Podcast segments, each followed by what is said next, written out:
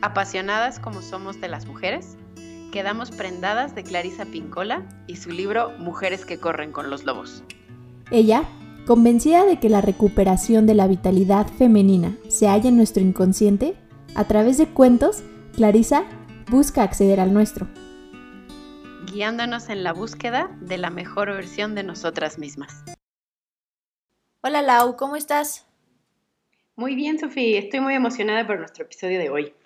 También. Cuéntame, ¿de qué va a ser? Hoy vamos a hablar de algo que Clarisa llama la belleza salvaje, que me pareció un término increíble y que me gustaría que acuñáramos a partir de hoy. Habla como de, mm, de la belleza no física, aunque no deberíamos de dejarla fuera, pero la belleza interior que debemos de reconocer, identificar, buscar y de abrazar.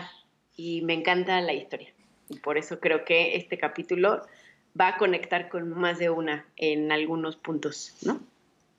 Ok. Entonces, sobre todo porque es un cuento que creo que todos hemos escuchado en algún punto de nuestras vidas, en nuestra infancia sobre todo. Y a mí me sorprendió que, que Clarisa lo metiera en esta en este compendio de cuentos, porque es, como muy diferente a los anteriores y coincide con cómo nos lo contaron a nosotros, que es el patito feo.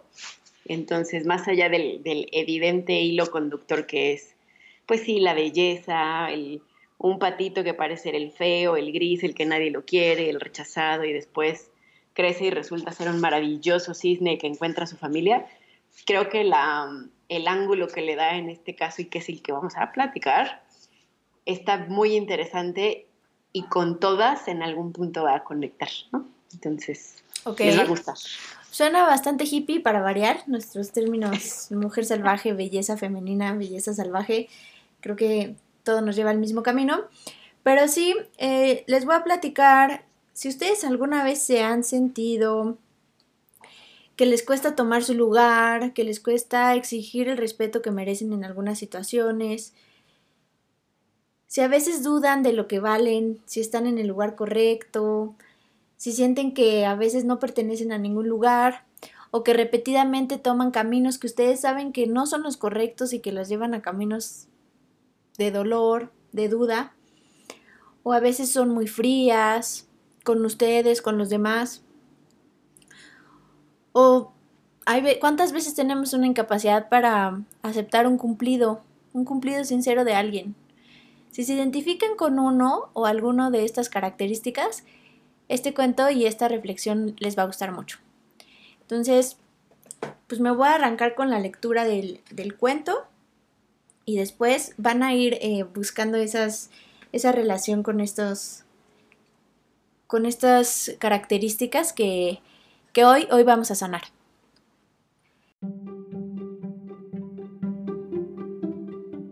El patito feo. Se acercaba la estación de la cosecha. Las viejas estaban confeccionando unas muñequitas verdes con gavillas de maíz. Los viejos remendaban las mantas. Las muchachas bordaban sus vestidos blancos con flores de color rojo sangre. Los chicos cantaban mientras aventaban el dorado hino. Las mujeres tejían unas ásperas camisas para el cercano invierno. Los hombres ayudaban a recoger, arrancar, cortar y cavar los frutos que los campos habían ofrecido. El viento estaba empezando a arrancar las hojas de los árboles, cada día un poquito más. Y allá abajo, en la orilla del río, una mamá pata estaba empollando sus huevos. Para la pata todo marchaba según lo previsto, hasta que, al final, uno a uno los huevos empezaron a estremecerse y a temblar. Los cascarones se rompieron y los nuevos patitos salieron tambaleándose.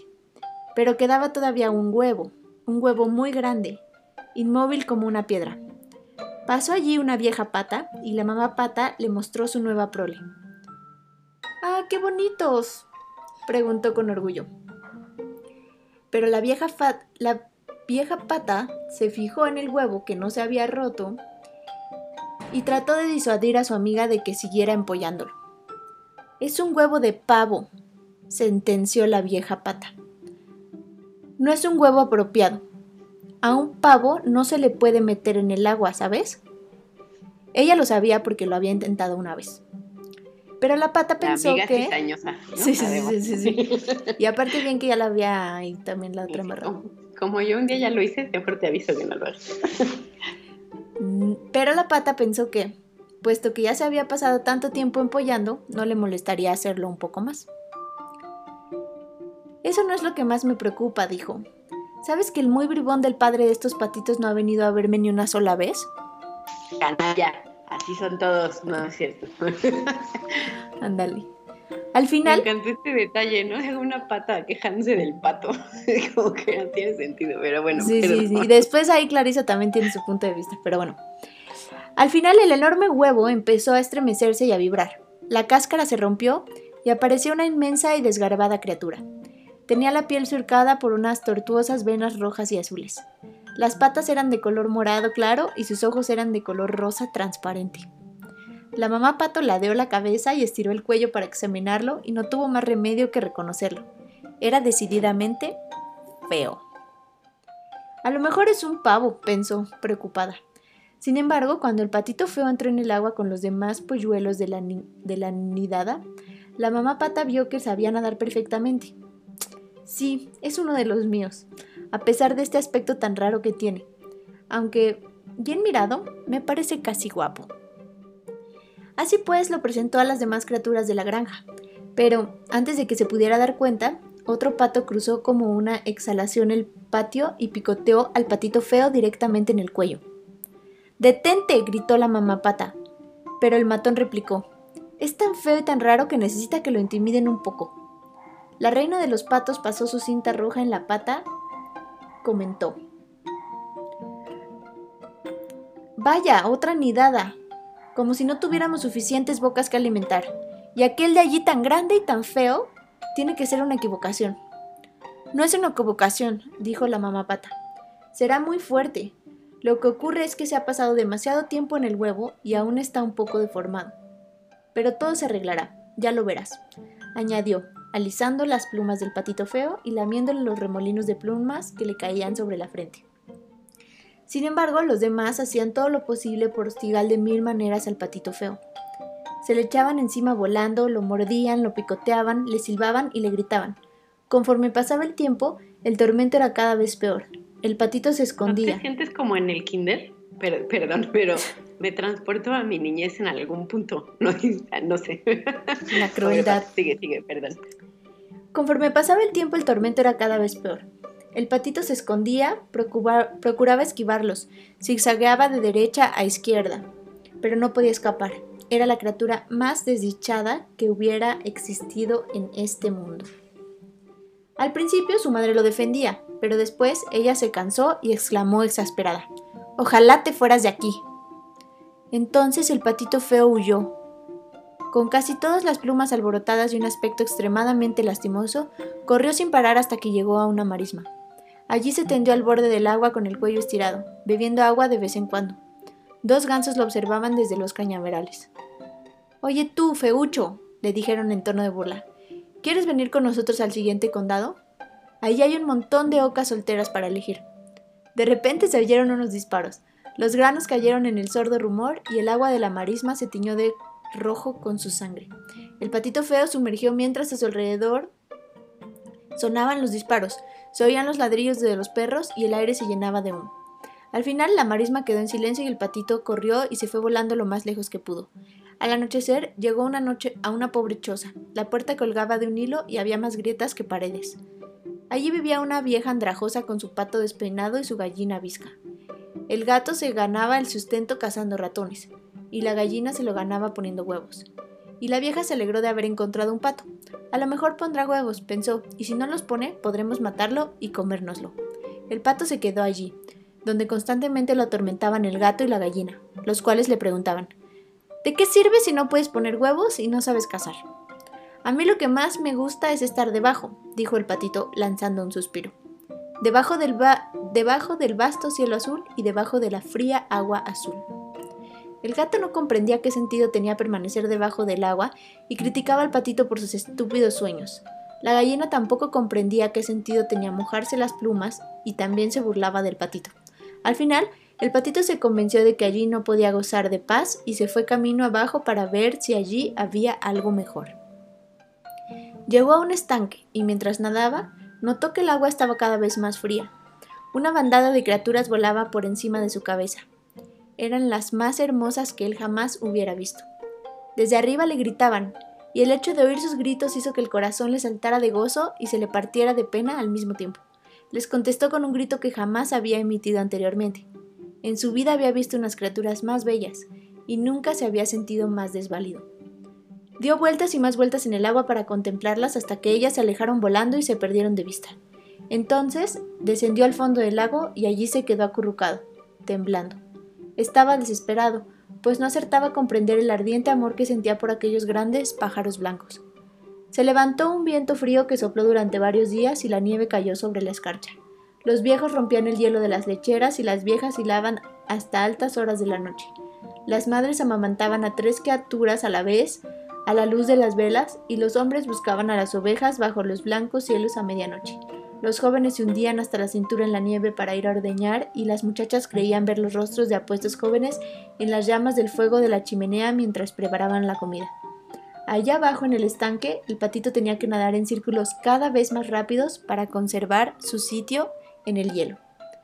Una mañana el patito se encontró congelado en el hielo y fue entonces cuando comprendió que se iba a morir. Dos ánades reales descendieron volando y resbalaron sobre el hielo. Una vez allí estudiaron al patito. Cuidado que eres feo, le graznaron. Es una pena, no se puede hacer nada por los que son como tú. Y se alejaron volando. Por suerte pasó un granjero y liberó al patito rompiendo el hielo con su bastón. Tomó en brazos al patito, se lo colocó bajo la chaqueta y se fue a casa con él. En la casa del granjero, los niños alargaron las manos hacia el patito, pero éste tenía miedo. Voló hacia las vigas y todo el polvo allí acumulado cayó sobre la mantequilla. Desde allí se sumergió directamente en la jarra de leche y cuando salió todo mojado y aturdido cayó en el tonel de la harina. La esposa del granjero lo persiguió con la escoba mientras los niños se partían de risa. El patito salió a través de la gatera y una vez en el exterior se tendió medio muerto sobre la nieve. Desde allí siguió adelante con gran esfuerzo hasta que llegó a otro estanque y otra casa, otro estanque y otra casa, y se pasó todo el invierno de esta manera, alternando entre la vida y la muerte. Así volvió el suave soplo de la primavera. Las viejas sacudieron los lechos de pluma y los viejos guardaron sus calzoncillos largos. Nuevos niños nacieron en mitad de la noche mientras los padres paseaban por el patio bajo el cielo estrellado. De día las muchachas adornaban el pelo con narcisos y los muchachos contemplaban los tobillos de las chicas. Y en un cercano estanque el agua empezó a calentarse y el patito feo que flotaba en ella extendió las alas. Qué grandes y fuertes eran sus alas. Lo levantaron muy alto por encima de la tierra. Desde el aire vio los huertos cubiertos por sus blancos mantos, a los granjeros arando y toda suerte de criaturas, empollando, avanzando a trompicones, zumbando y nadando. Vio también en, en, el estanque tres cisnes, las mismas hermosas criaturas que había visto el otoño anterior, las que le habían robado el corazón y sintió el deseo de reunirse con ellas. ¿Y si fingen apreciarme? ¿Y cuando me acerco a ellas se alejan volando entre risas?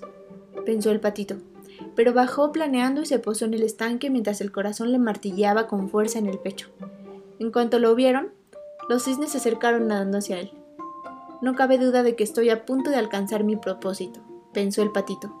Pero, si me tienen que matar, prefiero que lo hagan estas hermosas criaturas y no los cazadores, las mujeres de los granjeros o los largos inviernos. inclinó la cabeza para esperar los golpes. Pero no, en el espejo de agua vio reflejado un cisne en todo su esplendor. Plumaje blanco como la nieve, ojos negros como las cendrinas y todo lo demás. Al principio, el patito feo no se reconoció, pues su aspecto era el mismo que el de aquellas preciosas criaturas que tanto había admirado desde lejos, y resultó que era una de ellas. Su huevo había rodado accidentalmente hacia el nido de una familia de patos. Era un cisne, un espléndido cisne. Y, por primera vez, los de su clase se acercaron a él y lo acariciaron suave y amorosamente con las puntas de sus alas. Le atusaron las plumas con sus picos y nadaron repetidamente a su alrededor en señal de salud. Y los niños que se acercaron para arrojar migas de pan a los cisnes exclamaron: ¡Hay uno nuevo!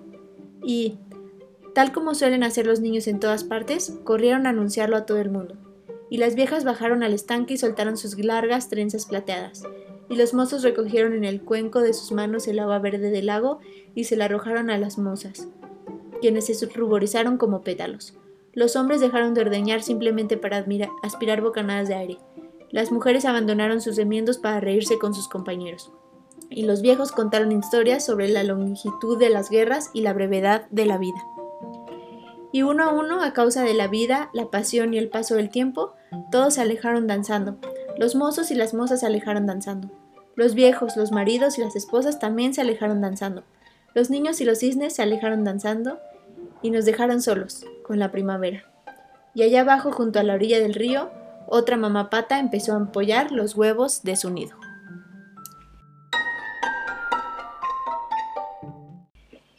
¡Qué barbaridad! Leer los cuentos y releer los cuentos después de haber trabajado sobre los mensajes que queremos compartirles.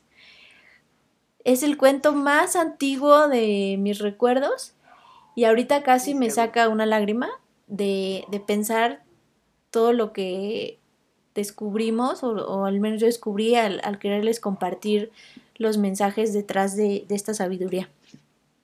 Es que además, ¿sabes qué particularmente tiene este cuento?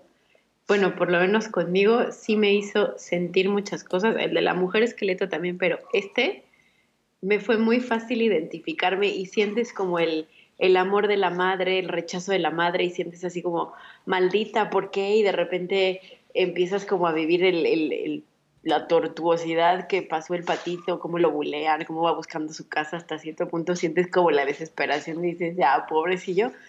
Y al final, como que mm, es esa sensación de ya llegó a donde tenía que estar, ya es feliz, todos lo acogen, como que también te invita a pensar que no importa en qué etapa del patito estás, ¿no? O sea, si, si estás en esa etapa de rechazo, si estás buscando dónde estás, eh, si te sientes buleado, si no encuentras tu lugar, como que te abre esa posibilidad a pensar que vas a llegar a ese punto, a estar entre tus cisnes y sentir esa plenitud con quien eres y, que todo ese calvario que pasaste valió la pena, ¿no? A mí eso me hizo sentir el patito como el el final feliz, ¿no? Que, no habíamos visto a lo mejor en, algunos de los cuentos que ya estuvimos platicando, pero este en particular sí es una invitación así explícita a que puedes llegar a un punto de, de, plenitud.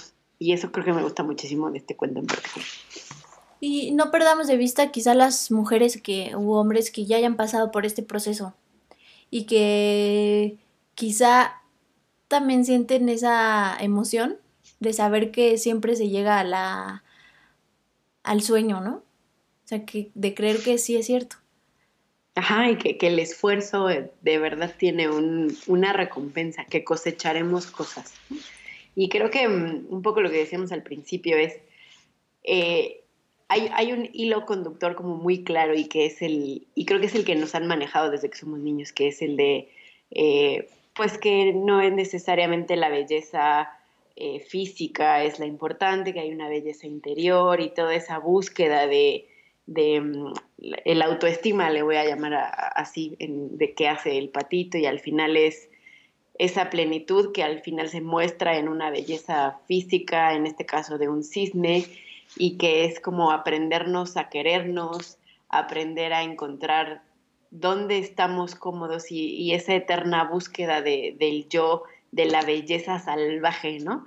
Que, es como el, hilo conductor como muy evidente y que también habla mucho de mm, pues lo que la sociedad define en ese momento de qué es lo bello, de lo que es el éxito, ¿no? Que nos vemos eh, como inmersas a veces en esas conversaciones de qué es una mujer exitosa, pues es la que tiene el puestazo y tiene siete hijos y además sabe cocinar lasaña súper acá y hace fiestas y cose y hace macramé, ¿no?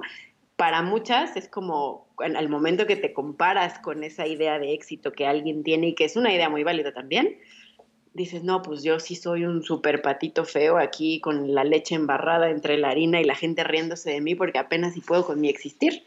Y, entonces la misma sociedad que empieza también como a definir esos estándares de belleza, de éxito, de lo que es em, aceptable, de lo que es la perfección inclusive, y llega un punto donde a veces habrá quien encaje fácilmente y fácilmente entre comillas, habrá quien, quien diga yo no aquí, o sea, como que hay algo que no me acaba de encajar, pues mi mamá me apoya y aquí la tengo y amorosa y todo, pero hay algo que nada más no acaba de hacer ese clic y entonces em, buscaríamos como esa, esa, ese motor interno, al igual que el pato, de movernos y de buscar aquella sociedad que sí cuadre su definición con la tuya, porque... O, aquella profesión, o aquella vida, o sea, porque lo que no me gustaría que, confundiéramos es el, el, decir, no, pues es que esa mujer súper exitosa, eh, si yo me comparo con ella,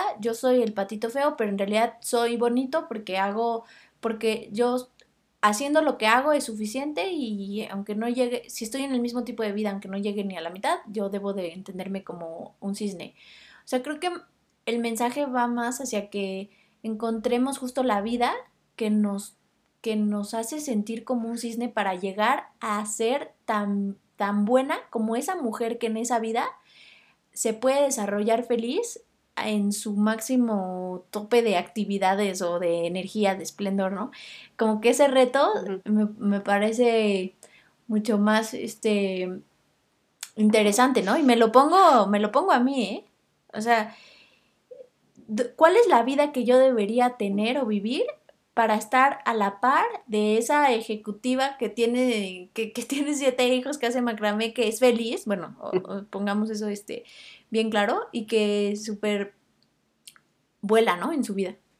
O al revés, Sofía, yo diría, la vida que tienes, ¿por qué no es esa tu definición de éxito? Más bien creo que el, trabajo aquí es, olvidemos esa ejecutiva y define tú qué es éxito para ti. Y si es esa ejecutiva que hace mil maravillas, está bien.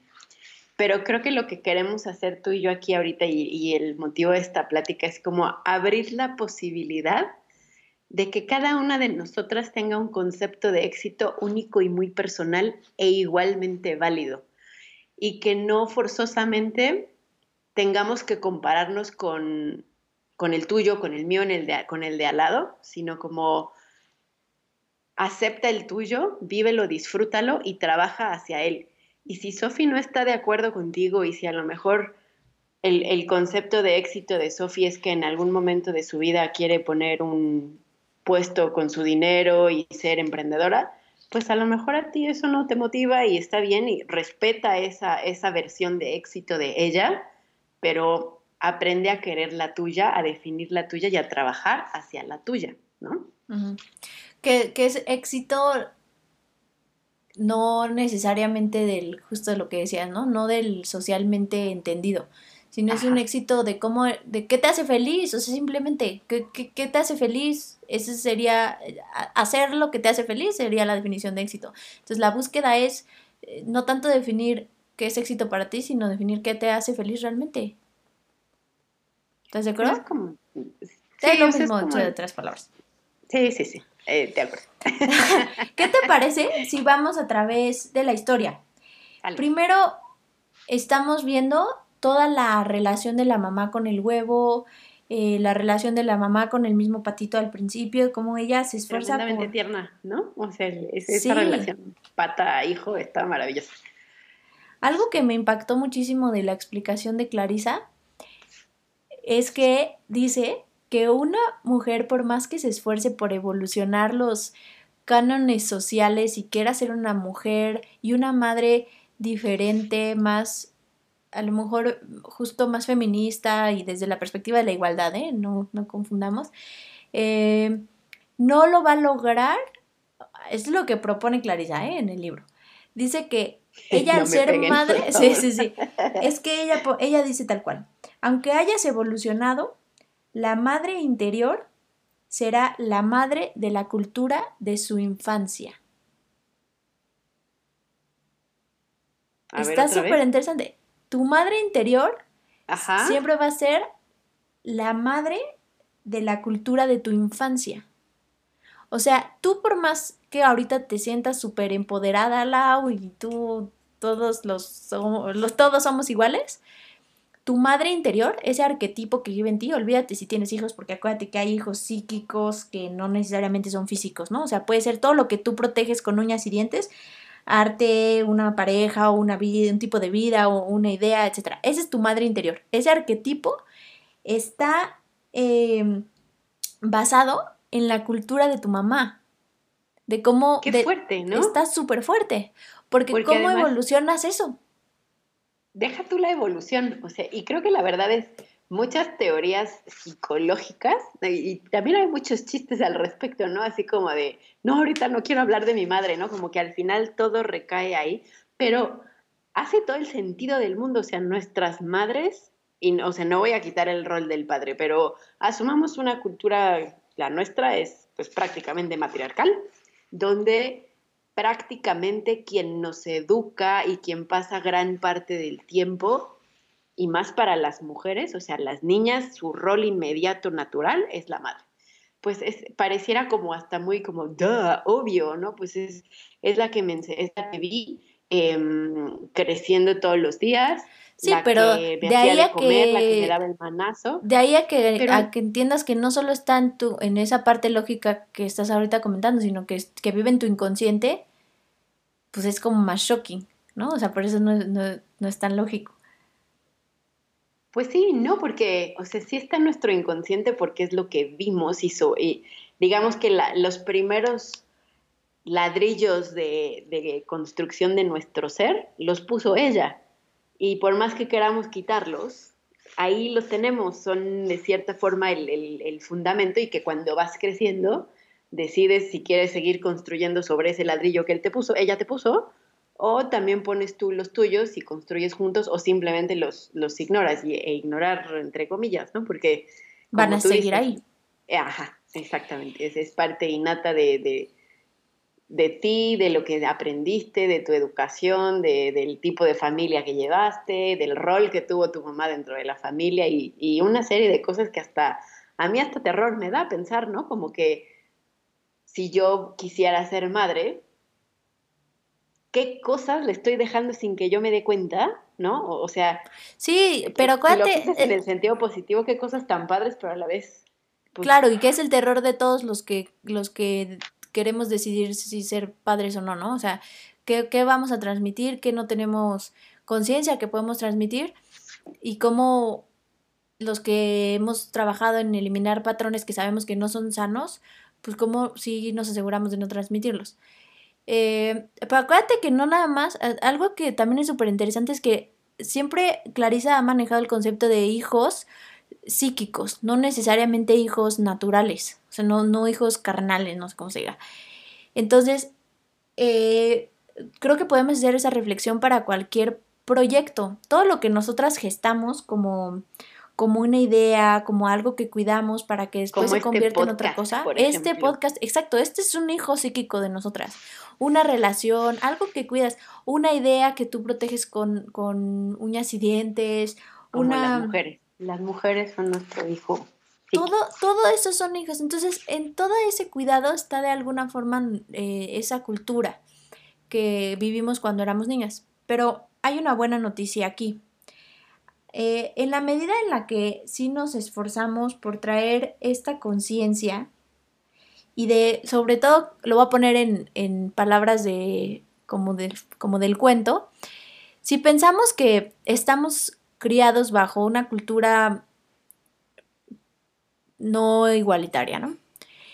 Lo que propone el libro es que estamos intentando a fuerza caminar como gatos, siendo ratones. O al revés, ¿no? Caminar como ratones siendo como... ¿Por qué? ¿Por qué te esfuerzas en caminar de una forma en la que tú no eres? Imagínate qué incomodidad, ¿no? O sea, qué, qué pesadez, qué falta de, de libertad puedes tener en este mundo. Y los dolores que salen de ahí, ¿no? O sea, y dolores no nada más físicos, sino el, e, esa sensación de represión al final pues, te empieza a generar otro tipo como de... Te va a lastimar. Entonces,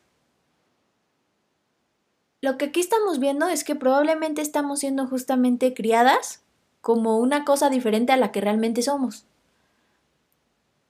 Y creo que en función de eso, algo bien padre que, habla Clarisa es de las clases de madres que existen y que y este es a lo que me refería que el hilo conductor obvio es el de la belleza que hablamos y del cisne.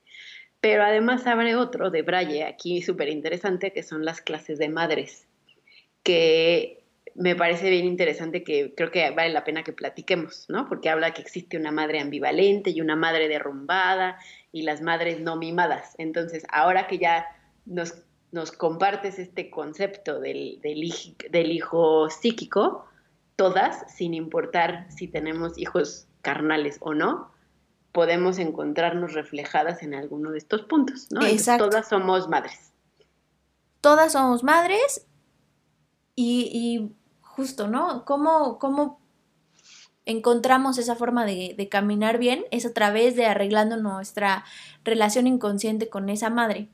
Entonces, sí, ¿no? Está la madre ambivalente, que es la que vemos en una parte del cuento, cuando la mamá pues lo quiere y lo quiere proteger, este, lo quiere, el lo quiere peinar. interno de la pobre pata, ¿no? El conflicto interno, ¿no? Lo quiere peinar, pero a la vez quiere ser parte de su tribu, quiere ser parte de su sociedad, que eso también es una parte bien importante de los humanos, ¿no? Que necesitamos pertenecer, ¿no? Ya no me acuerdo en qué nivel de la pirámide de Maslow está, pero está. Y entonces cuando tu tribu te pide que para pertenecer rechaces a tu hijo, nace una ambivalencia tremenda. Y otra vez ya no pensemos en hijos, hijos. Y, es, y al principio les decía que si en algún momento nos hemos sentido que nos cuesta trabajo tomar nuestro lugar, exigir algún respeto que tenemos clarísimo que deberíamos de tener en, en algún sentido, pudiera ser que estuviéramos partiendo de esta madre ambivalente y vamos a empezar a hablar de las soluciones que para buena suerte también se parecen mucho, para, no tener que pensar que te necesitamos mil recetas o mil ingredientes. la solución es aquí simplemente armarte de valor. ¿No? O sea, si sientes que no tienes, que, que no, es que pues suena muy fácil, ¿no? Pero esperamos justamente que con, este tipo de, reflexiones y de metáforas que nos ayudan a interiorizar como la vida y como entendemos la vida de otras formas, justo con estas eh, filosofías o estas, o estas metáforas, pues que nos convenzcamos, ay güey, ¿por qué no puedo decir convenzca? Convenzamos. que nos convenzamos de, de, tomar ese pequeño paso, ¿no? O de, a lo mejor si diario tú te enfrentas con una situación en la que, en la que sabes que deberías tomar tu lugar, pues al menos ponerte el objetivo de que una vez a la semana sí vas a alzar la mano y vas a ver qué pasa, ¿no? Claro, de, no de, de quitarnos ese miedo de ser excluidos de la comunidad, porque no necesariamente que tú levantes la mano en una reunión o que apliques para una posición significa que, ah, es que mis pares me van a ver mal si ahora soy su jefe. O sea, que ese tipo de cosas que a veces son nada más ideas nuestras o mm, percepciones o supuestos inclusive, a la mera hora ni siquiera acaban siendo un, verdadero rechazo, pero al final sí acaba deteniéndonos de hacer y de aventarnos. Entonces creo que esa es como el, la valentía que dices que hay que buscar, ¿no? Sí, y sí, sí, sí está perro, pero también ya al hacerlo, pues creo que vas encontrando también las los beneficios y las satisfacciones. Aquí empiezas por cosas chiquitas también, o sea, como que igual y ay, sí, todas, este, todas se peinan así, yo no me quiero peinar así, empieza por algo pequeño y después vas agarrando esa confianza y dices, no, efectivamente no pasa nada, ¿no? A lo mejor no es el, la, recomendación, el primer ejercicio, aviéntate y cámbiate de carrera, ¿no? Probablemente sí está medio radical, pero en, en la medida que lo vayas intentando y que te vayas sintiendo más confortable y que veas que, que sí puedes y que no pasa nada y que a lo mejor si sí pasa, lidias con las consecuencias, ¿no? Entonces creo que la, la invitación es un poco también por ahí. Sí. Pues a darle. Aquí yo les quería compartir una, una reflexión, no es una reflexión, una, una historia, no, tampoco es una historia, es una parte... anécdota. no, ojalá fuera una anécdota. Esto es algo real que pasa en, el Medio Oriente, mm, un poco hacia ah. África. Em, es una práctica ya catalogada como una falta a los derechos humanos. Y es que hay una, hay unas, eh, creo que son los musulmanes en algunas zonas de África, todavía practican a las mujeres una eh, mutilación, De, de, la, de, los labios vaginales. Del clítoris, sí.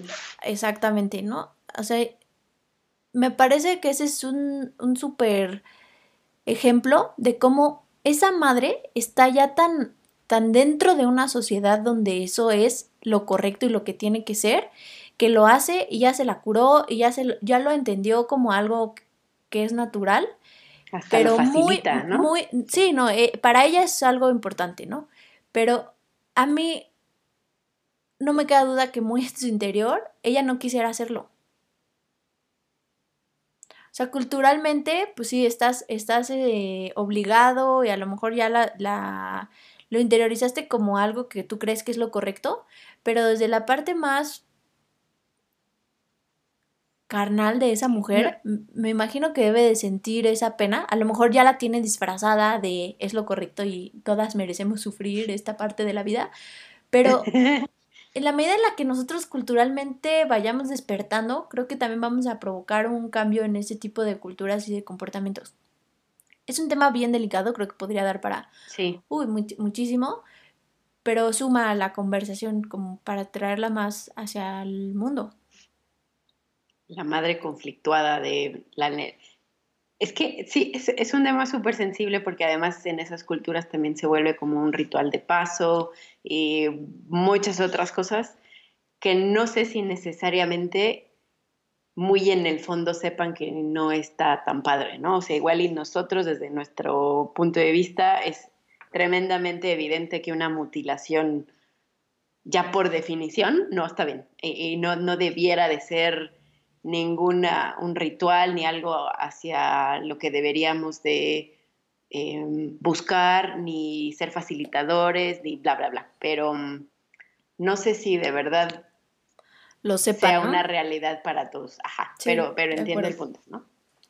Bueno, todos nuestros escuchas, déjenos saber sus comentarios de todo lo que estamos hablando y, de este tema en especial para después poder platicar más al respecto. Después vemos a otro tipo de madre que es la madre derrumbada, que ya es cuando le dice, ¿sabes qué? Ya, ya... Maravillosa, ¿no? Porque pareciera que es como la que ya se rindió, la que dijo no más. Ahora ya, ya está como que la sataniza. Bueno, a mí me parece como dije, pata mala, ¿no? Normalmente nos, manejan como la madre nunca se rinde, está este, constantemente, amor incondicional, puede ser el patán más grande del mundo, la hija más ingrata y tu madre ahí siempre está, ¿no? Pero aquí por primera vez maneja ese concepto de la que dice ya perdió el sentido de sí misma y ahí dice hasta aquí, señor patito, váyase donde quiera porque yo ya no doy más, ¿no? Como que, y es una realidad, yo creo que en el muy estricto sentido, por lo menos todas nosotras conocemos a alguien que dijo, yo ya no puedo más. Y hasta aquí llego, se derrotan, se derrumban y, provoca, como le llama Clarisa, también una, división emocional. ¿no? Exacto, una división emocional. Que ahí estaría también súper padre hablar de este concepto en situaciones puntuales y cuando a veces una mamá derrumbada lo, lo hace por un bien mayor. ¿no? O sea, justo nos trae esa conversación no necesariamente, no necesariamente juzgarla o decir pata mala, no sé qué, sino esa sabiduría que puede estar existiendo en esa mujer y que no toda la tribu ni ella misma puede estar siendo consciente, probablemente es la mejor decisión que está tomando. Pero ¿qué nos dice la sociedad? No, eso no se hace y eso genera dolor, pero eso simplemente puede estar construyendo el arquetipo de las, de las mujeres que todos queremos ver porque si no se nos cae el, mundo como lo conocemos. Es interesante también aquí. Sí, claro, y además es una manera de amarrar ambos conceptos, ¿no? O sea, no, no es que Clarisa esté proponiendo que las madres pueden ser malas o que no todas son buenas o que, o peor tantito, que nuestras madres nos estropean. No, no, no es lo que estamos diciendo, sino que más bien es que podamos concebir que una madre sienta esa división emocional con tu proyecto. A lo mejor a la mera hora este podcast no llega a ningún lado y pues bueno, ¿qué le hacemos? Sobrevivimos, lo dejamos ahí, lo disfrutamos y ya, no hubo más, ¿no? Pero que también eso significa un bien mayor, el, inclusive hasta el sacrificio propio, ¿no? El, es como el, el, ejemplo más claro del amor de una madre, ¿no? Que está dispuesta a sacrificarse a sí misma para que el pobre patito tenga una vida mejor. Exacto, exacto. Pues sí, nos llegamos a sentir con dudas de, de, lo que valemos, de si pertenecemos a algún lugar, lo que nos propone Clarisa también en esta parte es que pudiera ser que proveniéramos de ese linaje de una madre ambival eh, con esa división emocional. Obviamente siempre les vamos a decir Laura y yo que lo mejor es que se acerquen con su terapeuta de confianza. Este, me encantaría. Yo creo que las, las personas que nos estén escuchando, si han vivido algún proceso eh, de, terapéutico con un psicoanalista o con un psicólogo, eh, les va a hacer mucho sentido y a las que no, ojalá se les antoje, porque este tipo de, de reflexiones o este tipo de conclusiones son las que te ayudan mucho a hacer este tipo de, de terapia y este, y bueno, con el fin también de que podamos sanar por ese lado. Entonces, ¿cuál es la solución? Igual moverse. No ya les dijimos que no hay, no hay muchas soluciones más específicas, simplemente hay que negarse a convertirnos en esa madre ambivalente, en esa madre derrotada, se trata de romper patrones. Después está la madre fuerte, eh, y que inclusive, ¿sabes? Creo que no es que, hasta ahorita como que me pongo a pensar, no quiere decir que seas solo un tipo de estas madres, sino que a lo mejor son procesos, ¿no? Que pasas por la derrumbada y llegas a ser la fuerte y luego eres ambivalente, vas y vienes. Parte de ese crecimiento personal, claro. dependiendo de lo que estás viviendo, del momento de vida, de muchas cosas, ¿no? Como que es un, que puedas ir cambiando y transicionando entre cada una de estas versiones de manera tal que te permita ser la mejor versión de ti. ¿no? Sí.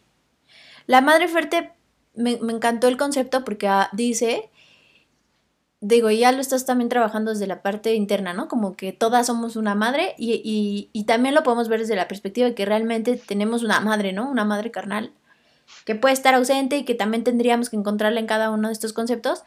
Y, y justo aterrizo un ejemplo para la madre fuerte. La madre fuerte nos dice que no necesariamente va a ser tu madre la que te gestó, sino va, puede ser cualquier mujer en el mundo, o bueno, cualquier persona en el mundo que te, esté nutriendo de cosas que, normalmente te harían crecer o te harían madurar. Ah, ese me encanta porque yo tengo identificadas, además de mi madre gestadora, que amo con todo mi corazón, no muchas más madres, pero otras madres, y me encantó verlo o leerlo desde esta perspectiva porque confirmo que son personas muy importantes en mi vida y pues me ayuda a cuidarlas, a quererlas y a seguir buscando qué más puedo aprender, ¿no? De ellas. Y que a lo mejor tú puedas ser madre de alguien en algún punto, Sofía. O sea, que alguien diga, ah, sí, Sofía Hernández fue una de esas madres para mí. También está padre, ¿no? y nos echamos buenas vibras todas las madres y todas las hijas del mundo, está bien padre. Otra parte que, que nos dice Clarisa conforme va avanzando eh, la reflexión del, libro, aquí ya vemos que ya el patito pues ya se fue. ¿Y cuál es la promesa que nos tiene aquí la vida? Es que eh, los hijos pueden sobrevivir independientemente de lo que hagan las madres. Eso me parece también hermoso. Creo que es algo que... Excepto los baquetones, pero ah, supongamos que son los menos. Los que no se quieren mover. Creo que es algo que también tenemos muy dado por hecho en la vida, de que tenemos una fuerza interna que no es que no proviene de la lógica ni de los músculos, de, de, sobrevivir y de ser mejores independientemente de nuestras circunstancias. Y eso es lo que hace el patito. Aunque vamos viendo también en el transcurso del cuento que él mientras va intentando sobrevivir, ¿qué va haciendo? Va tocando puertas equivocadas. Vimos varias veces que va a una casa y va a otra y en una se echa en la mantequilla y en la otra casi se congela y en la otra el gato es súper él y en la otra la gallina y así pasa todo el invierno. ¿Qué nos dice eso? Que también nosotras podemos estar en ciclos donde sentimos que estamos tocando puertas equivocadas. Pero al final, todas esas puertas equivocadas te orillan a llegar al estanque eh, con los cisnes, con ¿no? cisnes, exactamente. Equivocadas, quizá no tal, o sea, tal vez es una palabra muy fuerte, a lo mejor no es, no es la puerta en la que quisieras estar toda la vida. Pero al final no la vas a pasar bien, exacto. pero es parte de ese crecimiento profesional. Si no hubieras tocado esa puerta, si no hubieras llegado a esa empresa, a ese trabajo que no te gustaba, probablemente no habrías conocido a una persona que hoy es tu mentor y que te abrió la cabezota para pensar que a lo mejor podías tener una profesión diferente y te, te impulsó, ¿no? O cosas así que no necesariamente me gustaría etiquetarlas como puertas equivocadas, sino como diferentes opciones que en ese momento pues no son tu ideal de éxito, esa definición de éxito que definimos al inicio, ¿no? son caminos. Y aquí me gusta mucho la, solución también que nos pone Clarisa, adicional a, movernos y a seguir intentando. Y dice que seamos capaces de contemplar nuestro corazón, de aceptar nuestros dones, aceptar en ese momento nuestras limitaciones. Creo que también lo hablamos en, uno de los cuentos, en, cómo aceptamos lo que es en ese momento, porque tiene que ser entre reconocer que estamos aprendiendo. Y por eso me gusta mucho que al final estamos trayendo estas reflexiones. Esas pausas que necesitamos para callar un poquito nuestra mente y decir, a ver, ¿dónde estoy? ¿Qué estoy haciendo? ¿Debo de confiar? Eh, bueno, esa es la forma en la que vamos a, a seguir caminando este estos momentos de, vida que, como bien dices, a lo mejor no son puertas equivocadas, sino son lugares donde no necesariamente queremos, queremos quedarnos. Exacto. Después cae el hielo, se congela, pero ¿cómo se salva? Moviéndose, moviéndose, moviéndose, moviéndose.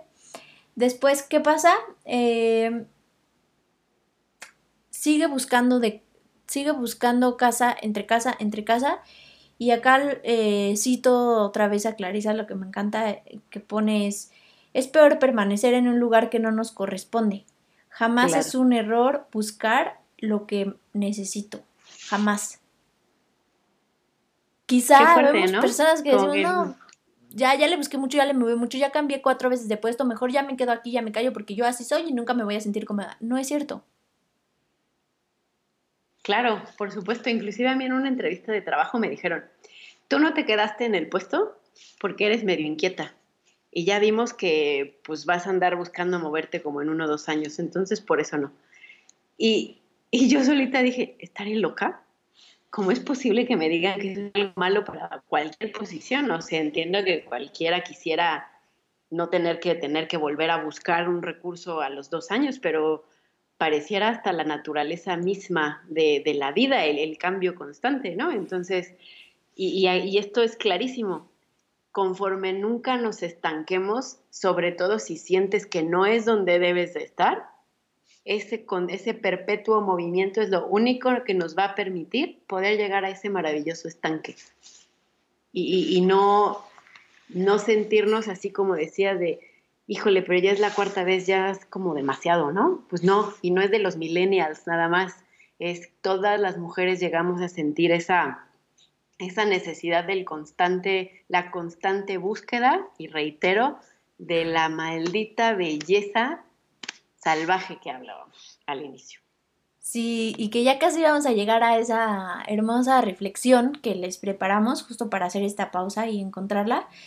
Pero hay un último punto que hablábamos hace ratito, Lau, y es esta incapacidad para digerir cumplidos. Acá, si bien no lo vemos literalmente en el cuento, eh, una pista que nos pone Clarisa para saber si hemos pasado por la condición de patito feo es si tenemos esa incapacidad para digerir cumplidos.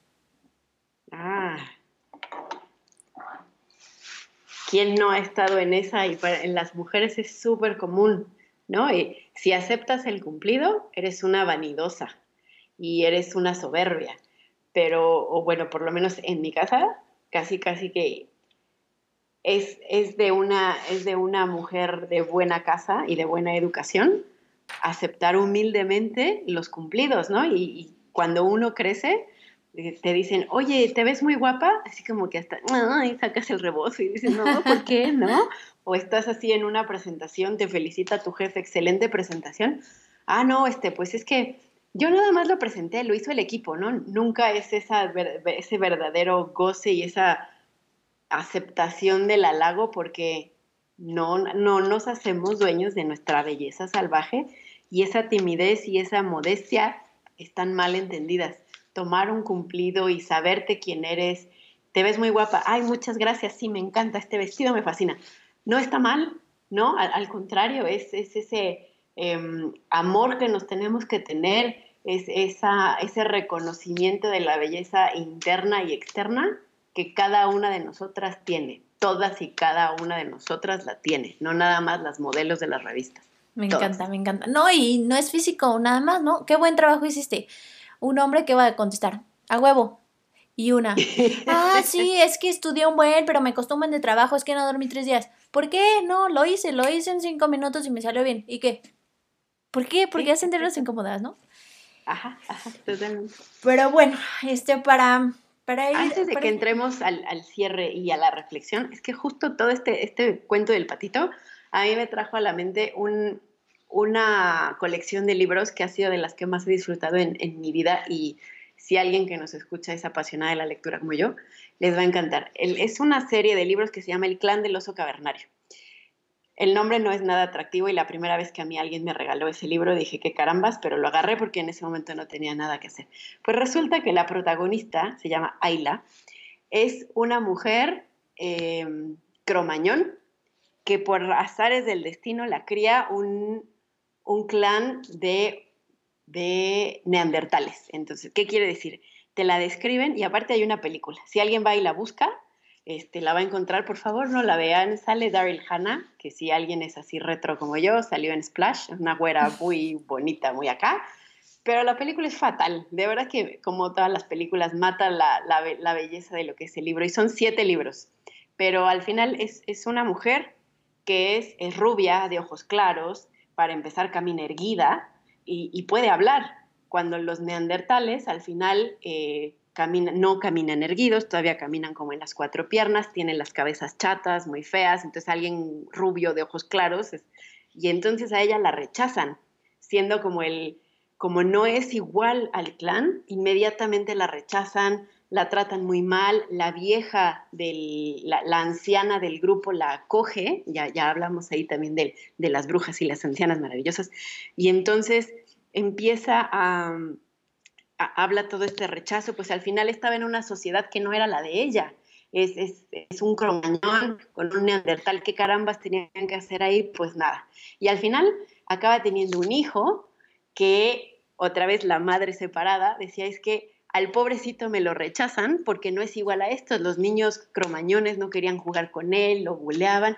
Para no hacerles el cuento largo y que les dé ganas de leerla, es maravillosa porque aparte es una, es una protagonista espectacular. Acaba saliéndose del clan y empieza a viajar sola y mm, todas las aventuras que le pasan en, esa, en, esa, en ese trayecto sola de autoconocimiento, de todas las otras tribus que se va encontrando, eh, es, espectacular, pero además, justo todo esto que acabamos de platicar, ahí lo puede, ese, ese trayecto de esa mujer a lo largo de todos esos em, momentos de vida, desde que conoce gente, se enamora, se desamora. Eh, y aparte, ya saben, súper mujer, es buenísima montando a caballo, habla con los animales, es guapísima. Entonces también tiene ahí como un, una super mujer que al final como que hace más atractiva la historia y a mí particularmente me hizo como engancharme muchísimo más y aventarme los siete libros completos. Entonces nada más era como mi comercial, padrísimo. El clan del oso cavernario, maravillosa. Buenísimo. No vean la película. Entonces, bueno, ya. Voy a ver la película primero y después voy a ver. No la veas, por Dios, te voy a prestar el libro. Es una Aparte, ya, ya, nos lo contaste todo, ya.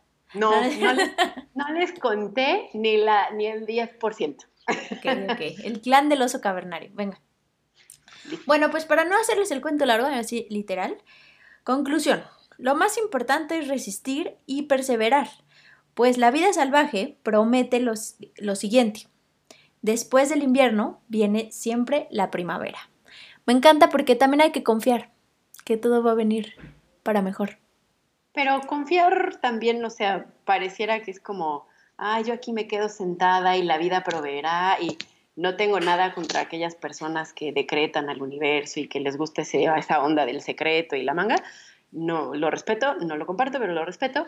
Pero más bien creo que debiéramos como de tomar esas riendas de nosotros, buscar esa, de generar esas acciones de ser nosotras las que empujemos o lo busquemos y no tanto como esperar a que el universo me lo dé. No, no, no, no, pero a ver. yo buena suerte.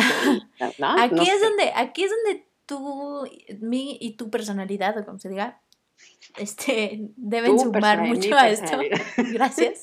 Gracias por corregir todas mis faltas este, de redacción. No, una cosa es confiar y sentarme a ver el techo porque Dios me va a ayudar. Y otra cosa es. Y porque lo decreté, que, by the way, a mí sí me encanta el, el poder de las palabras. Este. Pero hay una cosa que todos necesitamos y que es, la es una fortaleza el creer que lo que estás tú trabajando va a tener un fruto. O sea, porque ¿cuántas veces no has estado tú desgarrándote en tu trabajo, sudando uñas y dientes para llegar a un objetivo ¿Y cuántas veces no va a depender de ti al 100%? Y, la confia y sí, tiene, sí existe una confianza de, de, esa mujer salvaje o de lo que tú quieras que te va a fortalecer para seguir adelante y que te da la fuerza y el aliento para todos los días volver a seguir a, a, pelear y a, y a luchar. Ah, no, clarísimo. Y o sea, si me permites hacer un símil a la vida Godín, es, soy súper buena y soy tan buena que me va a llegar la siguiente promoción. No, mamacita. Todo tu trabajo habla por ti. Y sí, que todo lo que haces bien, las horas que le imprimes, la gente a la que le das asesoría, el conocimiento que vas adquiriendo, todo eso cosechará frutos para que cuando haya una posición estés tan capacitada que seas el mejor de los candidatos, pero no nada más como yo aquí me quedo sentadita haciendo lo mínimo necesario y cuando haya algo, alguien va a decir, claro, Laura es la ideal. No, todo el trabajo pero, ¿no? Y, y tienes que confiar, y cuántas veces no nos ha pasado también a todos y a todas, que dices, ah, esa es mía, y me la merezco, y ya de, y esa es mía, y no te va a tocar, y no te va a tocar porque tú sabes que las personas que eligen que te vas a una posición no, no es nada más por lo que sudaste y por tus capacidades. Hay cartas que se tienen que jugar, fichas que se tienen que acomodar, timings, no sé qué, y yo te me podría arriesgar a decirte que el, solamente el 50% de, de tu sudor que, ahorita mencionas es el que te va a dar o no la posición que se abra mañana. Pero. fallaron más de una. Ajá. ¿Qué? Pero. la mitad. Sí, no manches, o sea, fácil.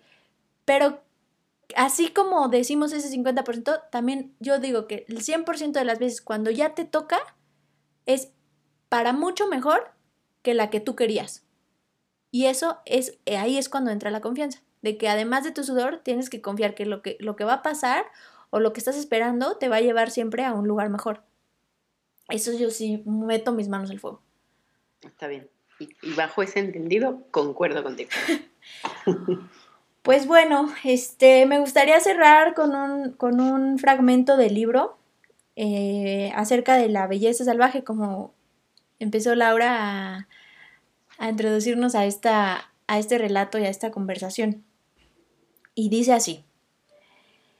Cuando aceptamos nuestra naturaleza salvaje y nuestra belleza salvaje, la colocamos en perspectiva y ya no somos conmovedoramente conscientes de ella, pero por nada del mundo la abandonaríamos ni la negaríamos. ¿Sabe una loba lo hermosa que es cuando salta? ¿Sabe la hembra de un felino lo hermosas que son las formas que crea cuando se sienta? ¿Se impresiona un pájaro por el rumor que oye cuando despliega las alas? Cuando aprendemos de ellos, nos comportamos de acuerdo con nuestra verdadera manera de ser y no nos echamos atrás ni nos escondemos en presencia de nuestra belleza natural. Como las demás criaturas, nos limitamos a existir y así es como debe ser.